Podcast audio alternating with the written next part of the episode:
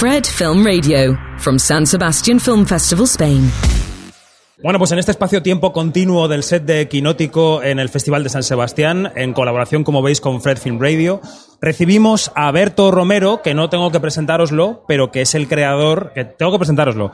Es eh, actor, es guionista, es director, es presentador, es podcaster, es, es amigo y es el creador del otro lado, serie de Movistar, que se presenta en Velódromo, aquí en San Sebastián.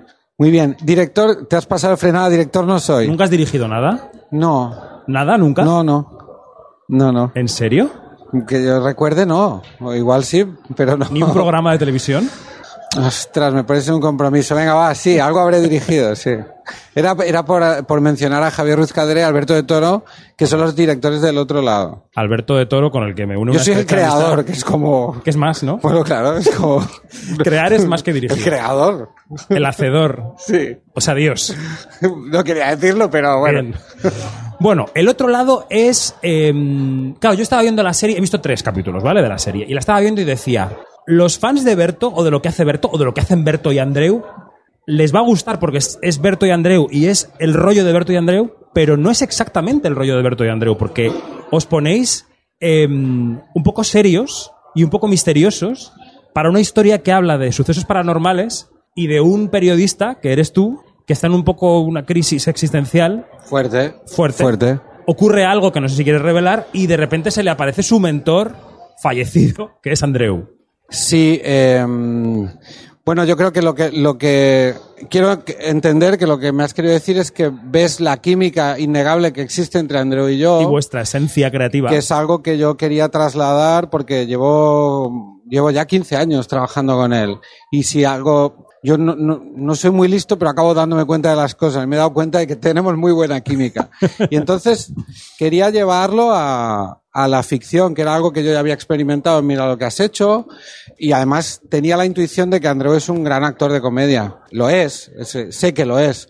Pero tenía ganas de, de ser yo el que le escribiera un papel a medida, poder tener un vehículo cómico para los dos y más cosas. Entonces yo creo que para los, los fans del rollo que llevamos es una bonita manera de vernos, distintos, dentro cada uno de un personaje que hemos trabajado y que creo que no se parece mucho a nosotros, pero que tiene una dinámica que sí que nace de, de lo que existe entre, entre los dos. Pero no dirías que esto, y ahora vamos a ver un tráiler, no dirías que esta comedia que haces, que habéis eh, creado entre los dos, ¿no? Eh, eh, Es un Bueno, poco él la ha interpretado, ¿eh? A ver, vamos Él a no ver. es Dios. Vamos a ver. No, Digo, no, él la Es es la verdad. Él es un actor que, ver, que, Que sí, que sí. ha venido a hacer un papel. Totalmente. Ya está. Pero digo, que mira lo que has hecho. Hay una- es una comedia más abierta. Sí. Y este, en este caso yo creo que has dado un paso. O sea, hay comedia, pero que, que le has dado un tono más. Tiene, es un poco drama también. O sea, que tiene, está entreverado entre las dos cosas. Pues la verdad es que me- a mí me, me cuesta mucho definirlo, creo que es más eh, tarea vuestra Vale. y del espectador, ¿Vale? Porque lo que, lo que yo he intentado hacer era mm,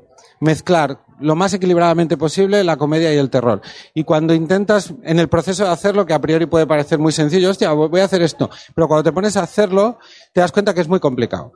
Porque para mezclarlos, no puedes pasarte con el terror porque si no luego no te puedes reír. Entonces no te puedes poner demasiado macabro, demasiado opresivo, demasiado... O sea, que, que no te puedas ir luego a dormir por la noche. Pues luego te tienes que reír también. Sí, Pero sí. tampoco te puedes forzar la comedia de una forma muy loca y muy disparatada y de llorar de risa porque luego vas a tener que ir al otro lado. Entonces ese equilibrio, que mi terror es a ver si este equilibrio se va a convertir en algo llamado mediocridad. No, no, no. Está, está. está Hace digo que, que- se, que se nota. hace que la serie se mueva muy bien y sobre todo en estos espacios que dices, ¿no? Hay un, una inquietud, hay una molestia, hay un cierto drama, hay un pesar, pero... Pero hay un alivio cómico que sobre todo es Andreu que está ahí, ¿no? Dándole. Coño, es, le he escrito los mejores chistes para él. Y, eh, pero al final está muy a tono con lo que quiere contar la historia, que es una historia de fantasmas. Los fantasmas no son solo el fantasma que hace que se muevan cosas en una casa.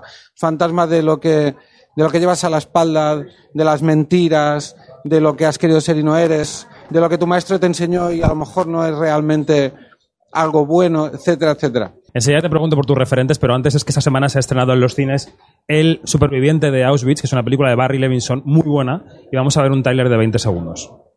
Me interesa su historia. Soy el superviviente de Auschwitz, pero nadie sabe cómo lo consiguió. La chica que dejé en mi país no sabe que estoy vivo. Quiero convertirte en una atracción. Necesito ganar. No puedes, pero puedes sobrevivir. ¿Merece la pena luchar por ella? Seguimos con Berto Romero hablando del otro lado en el set de Quinótico. Terror, claro, esto implica efectos. Implica VFX, paredes verdes. Sí. ¿Esto como lo Borrado de cables, Exacto. borrado de personas. Borrado de persona que mueve una cosa que vuela. Que esos son los efectos más, más desagradecidos, pues son los que no se ven. Borrar cosas, luego ves el plano y dices, ¿y dónde están los efectos aquí? Pues sí, amigos. Bueno, yo estaba hablando hoy, eh, bueno, había hablado ya con Laura Pedro, que es la responsable de efectos de la Sociedad de la Nieve, Bueno, la película una, de Bayona. Una profesional y claro, me de- decía de primer ella, orden. yo le decía, lo guay de la película es que no se nota lo que has hecho. Y me decía, joder, digo, es que no se nota lo que has hecho. Hay efectos muy desagradecidos, pero son muy necesarios, sí. ¿Cómo has llevado esta parte? De creador. Pues muy bien, precisamente como creador muy bien, porque esto es una son problemas que se tenían que comer los directores. Entonces, por eso está muy bien tener director o directores y además es un rodaje que que cuando implica efectos especiales eh, o VFX o animatrónicos o cables, movidas varias, se convierte en un en un rodaje mucho más técnico y a veces mucho más pesado, ¿no? A lo mejor tienes que no no fluye la cosa como en un plano secuencia con gente hablando y divirtiendo, sino que hay que segmentar las escenas y es más, es más pesado en algunos momentos, pero también es muy divertido. Hemos tenido un trabajo no solo de efectos especiales, sino de con algún animatrónico que nos han hecho lo- la gente de DDT y es muy divertido, la verdad.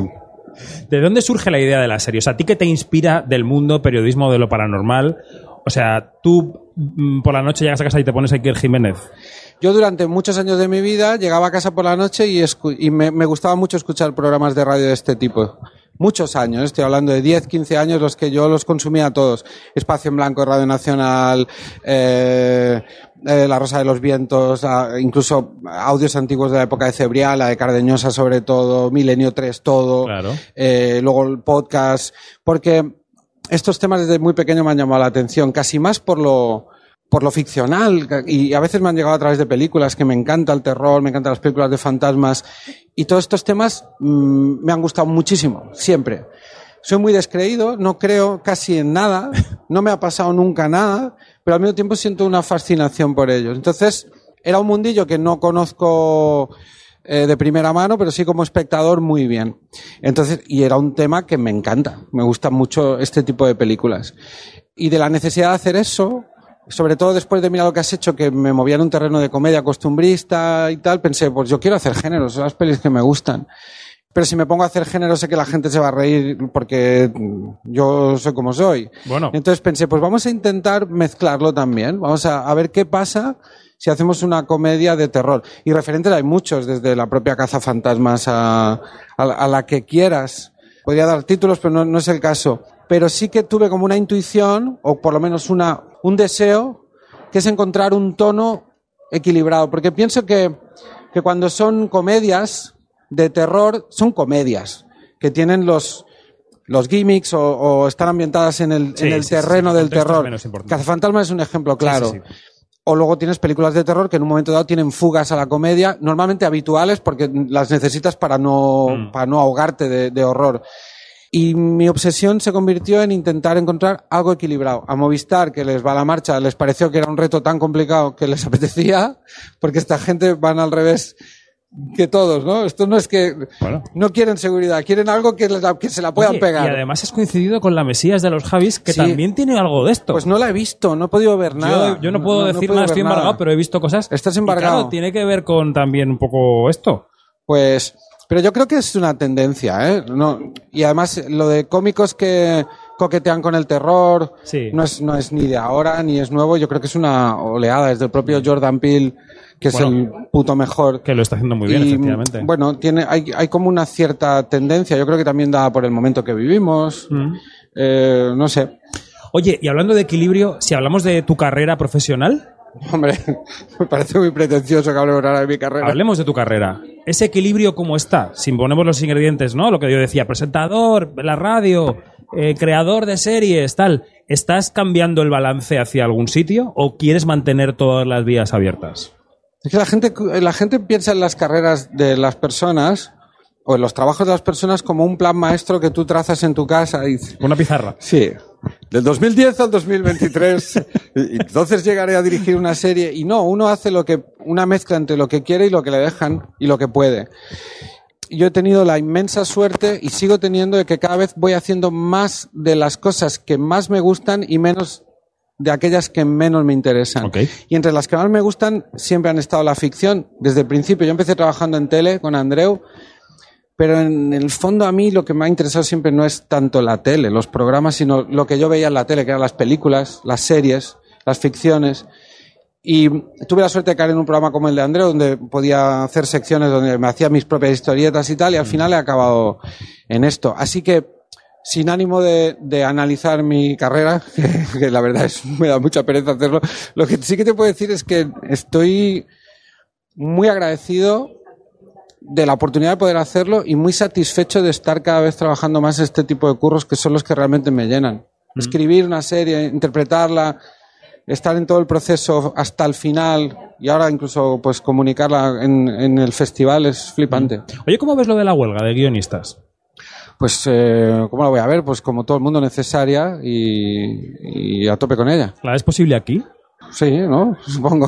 no, no sé, No sé, ¿no? Quiero decir, porque son los señores que dicen, bueno, en tu caso como Movistar no ocurre, evidentemente, son señores que dicen, oye, páguennos más por lo que escribimos y páguennos lo que merecemos. Sí, yo creo que cualquier lucha contra la precariedad que se instala y que nos arrastra a todos a hacernos cargo de que todo cuesta mucho y que tenemos que hacer el mismo trabajo por la mitad de precio y por etcétera, etcétera, etcétera. Todo esto que ya conocemos, que no solo nos pasa a los guionistas, nos pasa a todo el mundo, pues cualquier em, toma de posición para revertirlo es buena. Y la inteligencia artificial. Eso a mí me da mucho miedo.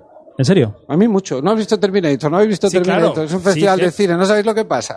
Pues ya está, está todo contado. Bueno, Stephen Fry, que el otro día dijo que habían cogido su voz y habían hecho una cosa con su Bueno, el voz. otro día, hace poco eh, se llenó las redes de, de vídeos donde cogía la voz de la gente y la traducía a otro idioma. y todo el Chiquito, mundo, en inglés. jaja, jiji, y de repente pensando, hostia, todo el gremio de dobladores debe estar ahora en su casa. Claro. Todo el doblaje debe estar muy contento, ¿no? Y cada semana pasa una de estas. Y yo, a mí me da mucho miedo.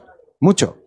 No, no, sí, no, sí, es una cuestión de para, para Lo temblar que pasa un es que no, la serie esta no va de inteligencia artificial porque las series y las películas son como, como mirar las estrellas, estás viendo el pasado. Cuando tú ves una serie es un el final de un proceso que empezó hace tres o cuatro años. Mm. El, que, el que tuvo la idea de mira lo que has hecho vivía en 2010.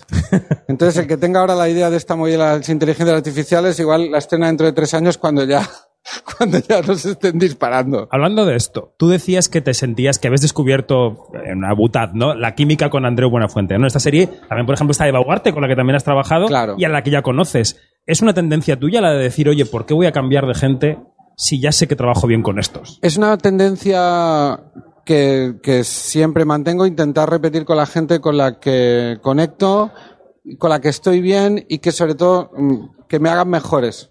Es, al final es egoísta. Ser, ser, ser buena persona es, ego- es ser egoísta. Es para que te traten a ti mejor, para recibir más beneficios. O sea, yo lo recomiendo a todo el mundo desde el egoísmo Tratar bien a la gente. trabajar con gente que te hace mejor, eh, yo intento repetirlo todas las veces que pueda. Entonces, tiendo a formar familias o semifamilias de las que intento no desprenderme. Luego no fuerzo. O sea, tampoco voy a colocar a Andreu en una serie porque es mi amigo o porque me lo paso muy bien con él y sé que el resultado va a ser muy bueno.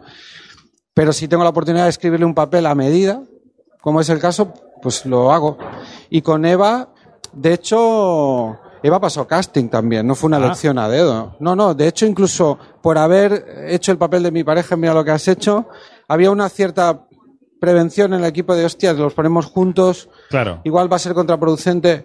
Hizo un casting estupendo, nos volvimos a enamorar de ella como actriz y, y ahí está otra vez. Y tú como creador en los rodajes de- del otro lado, ¿eres capaz de quitarte del sombrero de... Es decir, de dejar en manos de los directores exactamente la dirección de las escenas? Es decir, de no dar notas, de no opinar sobre el guion, de dejarte... de, de ser muñeco, actor. Tengo la suerte de que tanto Javi como Alberto, Javi es eh, uno de los mejores directores que, que he conocido nunca y creo que objetivamente de los mejores que hay en este país. Alberto es eh, el montador, uno de los montadores de referencia también de este país y Director también muy director bueno. tam- dirigió también ¿Y sois con colegas, Javi. los Somos tres? amigos de hace mucho tiempo y no se, no se llega a ese, no se llega a tener que discutir, Discutir. algo porque todo acaba cayendo por su propio peso. Eh, cuando trabajas con gente, insisto en lo que te decía antes, que son más listos que tú, entonces tienes mucha suerte. Ellos entendieron el tono de la serie creo que antes que yo. Entonces yo puedo relajarme y puedo dedicarme a interpretar el papel que tampoco es fácil para mí. O sea, yo tampoco soy, tengo tanto talento como para hacer tantas cosas. Entonces sé que está, es- sé que puedo estar tranquilo dedicándome luego a interpretar lo que ya he escrito. Y no, pero al mismo tiempo si algo no me cuadra o algo no lo veo a tono o lo que sea, pues lo hablo con ellos y llegamos a una decisión y se ejecuta. Bueno, el otro lado que veremos pronto en Movistar Plus, no sé si hay fecha ya para el estreno o todavía estamos peinándolo. Pues es que no lo sé. Lo que no sé es si la puedo decir. Si no decimos fecha es porque no podemos. Hay una, y yo la sé. Que es pronto. Bueno, va, no te creas. Medio plazo. A medio plazo podréis ver el otro lado en Es an- Movistar Plus. te- es antes de Navidad. De esta Navidad. Sí. Si no se cumple, no se Pero lo tengáis en cuenta. Es que no, no, no podemos hablar. decir nada porque no sabemos fechas No he podido hablar con Movistar, no sé si se puede decir. Luego ¿Se puede decir noviembre? Mira, noviembre. ¿Qué nos chivan desde nos chiva Chicho Bañez Serrador de noviembre. Noviembre. Efectivamente. Noviembre. Eh, oye, la pregunta de Filming, que tenemos una pregunta patrocinada por Filming que, nos pide que preguntemos a todo el mundo cuál es la película que te cambió la vida. Yo es que ya, que me cambiara la vida ya estoy ya mayor. Yo, yo- me cambió la vida pelis antes de que hubiera filming. Creo. Que Que, no tiene por qué ser de Filming. que las pelis que te cambian la vida, creo que son las de jovencito, ¿no? Ya en, con la- en este momento ya no me la cambian, me la modifican un Pero poco. que en Filming tienen clásicos, que una, una antigua. Hay, no, no, hay una que, que vi relativamente hace poco en filming y que, y que me fue un descubrimiento. Eso es que es Amenaza en la sombra de Ah, Nicolas ostras. Roy, que me la recomendó Desiree Fez, una amiga crítica. Un saludo, Desi. Un saludo maravillosa. Y es de estas que dices, pero ¿cómo puede existir esto y que no lo hubiera visto antes? Esa sí que me dio un zapatazo a la Eso cabeza. mola mucho, ¿eh? Y la recomiendo porque realmente cuando te haces más mayor y has visto más cosas y tienes como una coraza y todo te suena a algo. No eres tan mayor. No, no, pero... no, eres no. un poco como yo, que todo el tiempo dices que mayor soy y no lo somos tanto. Ya lo sé, pero tengo casi 50 años, no es por dármelas de viejo, pero es verdad que, por ejemplo, en, en cuanto a cine o en cuanto a audiovisual, a veces me da pena haber visto ya muchas cosas. Pues ya te enfrentas todo con una mirada un poco cínica. Es, ah, una de terror, a ver. Ya. Eh, Ah, va de fantasmas, ya he visto tantas, va de tal. Y cuando ves las cosas con mirada limpia, siempre te, llega, te llenan más, te llegan más y a veces añoro eso, ¿no? O sea, ojalá no hubiera visto ninguna peli nunca para poder volver a ver Alien o para poder Pues volver a ver entero, sí, total. lo que sea, ¿no? Y en este caso tuve, tuve esa vivencia de ver una película que me dio un, me volvió del revés y me ha marcado hasta el punto de que me preguntas por una y me vuelve a venir a la cabeza.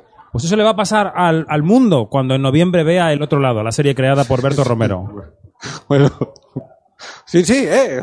¿Quién soy yo para En contradecirte no estoy yo en tu nadie, programa? pero en tu programa, en tu canal. La verdad es que sí. Te la verdad mato. es que Bueno, sí. Va a ser la hostia. Un placer como siempre. Eh, me ha gustado la serie, va a gustar a mucha gente. Eso Muchas va gracias, en serio. gracias. Y oye, suerte con el Velódromo, que es un sitio guay para presentar Guau, una serie flipante en eso. San Sebastián. Vamos a pasar de, de no haberla visto nadie en... A ver tu cara en a ver mil metros. 3.000 personas de golpe. Eso es muy Tu fuerte. cara gigante y la de Andreu. Sí, sí. Muy bien. No sé si lo aguantaré. Bueno, ambulancias hay creo que hay habrá un par en la puerta. Me pillo una. Gracias, Alberto. Gracias. Seguimos en con la primera con K y la segunda con C. Adiós. Fred, Fred, Fred. 24 7 on Fred FM and smartphone app.